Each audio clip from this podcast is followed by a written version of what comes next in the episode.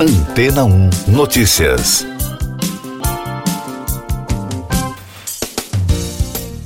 Bom dia. Os três países das maiores florestas tropicais do mundo, Brasil, República Democrática do Congo e Indonésia, lançaram formalmente nesta semana, antes da reunião do G20, o grupo dos países mais industrializados do mundo, uma parceria para cooperar na preservação das florestas. A assinatura do acordo pelos representantes das três nações ocorreu na segunda-feira em Bali, após uma década de negociações sobre uma aliança trilateral. A reunião do G20 teve início na terça. Os países também trabalharão para negociar um novo mecanismo de financiamento sustentável para ajudar as nações em desenvolvimento a preservar sua biodiversidade, bem como aumentar o financiamento por meio do programa Red Plus das Nações Unidas para reduzir o desmatamento.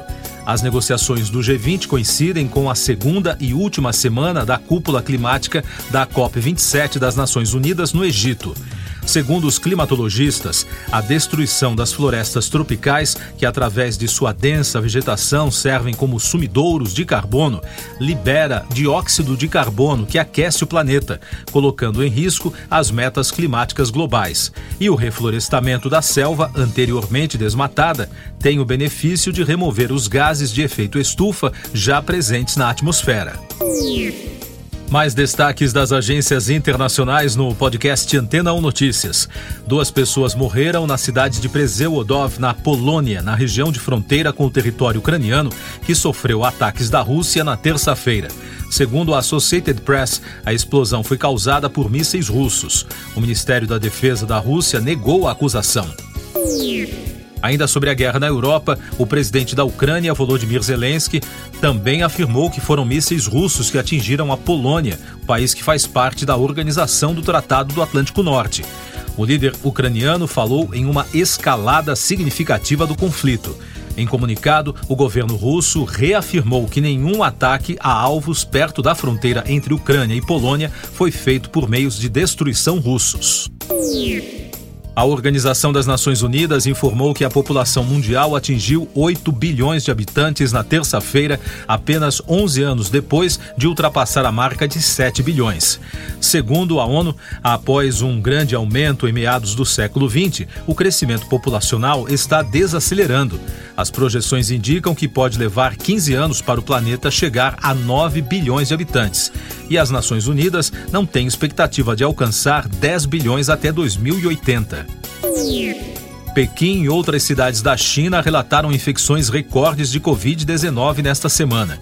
As informações colocam mais pressão para as autoridades locais conterem os novos surtos rapidamente, ao mesmo tempo que o governo chinês tenta reduzir o impacto das ações anti-Covid na vida das pessoas e na atividade econômica. Segundo os dados divulgados no início da semana, em todo o país, 16.072 novos casos foram transmitidos localmente. O Ministério Público de Michigan, nos Estados Unidos, vai pedir a prisão perpétua sem chance de liberdade condicional a um adolescente de 16 anos que matou quatro colegas em uma escola no estado americano. Ethan Crumbley já confessou a culpa pelos crimes de assassinato e terrorismo. Ao todo, o jovem declarou-se culpado de todas as 24 acusações. O julgamento está previsto para começar em fevereiro. Eu sou João Carlos Santana e você está ouvindo o podcast Antena 1 Notícias, agora com os destaques das rádios pelo mundo e as repercussões da divulgação da lista do Grammy 2023. Da Capital FM de Londres, Harry Styles, junto com Adele, Lizzo, Doja Cat, Jack Harlow e Beyoncé, lideram as indicações para o evento. O cantor de As It Was foi nomeado para melhor performance pop solo e melhor álbum vocal pop. Enquanto isso, Renaissance, de Beyoncé, também recebeu várias indicações.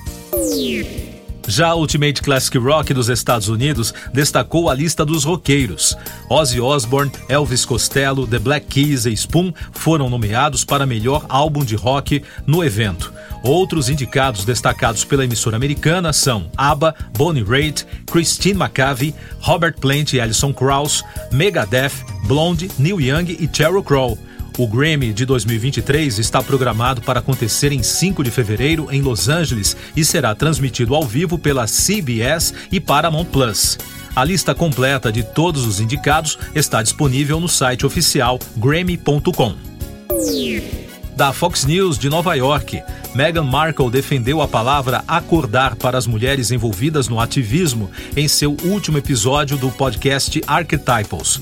A duquesa de Sussex conversou com Jamila Jamil, Shori Agdaslow e Ailana Glazer no programa. As mulheres discutiram como o ativismo feminino é amplamente criticado e visto de forma negativa e da BBC de Londres. A Amazon está se preparando para cortar milhares de funcionários em escritórios em meio à desaceleração das vendas e às preocupações com uma crise econômica, segundo relatórios obtidos pela mídia dos Estados Unidos. As reduções podem afetar cerca de 3% da equipe de escritório da gigante do comércio eletrônico, ou seja, cerca de 10 mil pessoas.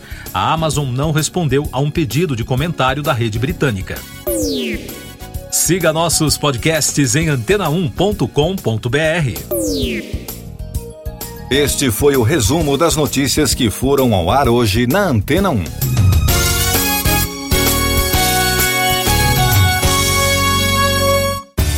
Depois de tanto conteúdo legal, que tal se hidratar com água rocha branca?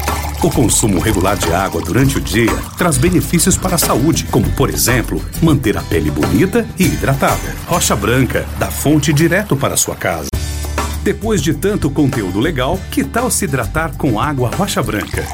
O consumo regular de água durante o dia traz benefícios para a saúde, como, por exemplo, manter a pele bonita e hidratada. Rocha Branca, da fonte direto para sua casa.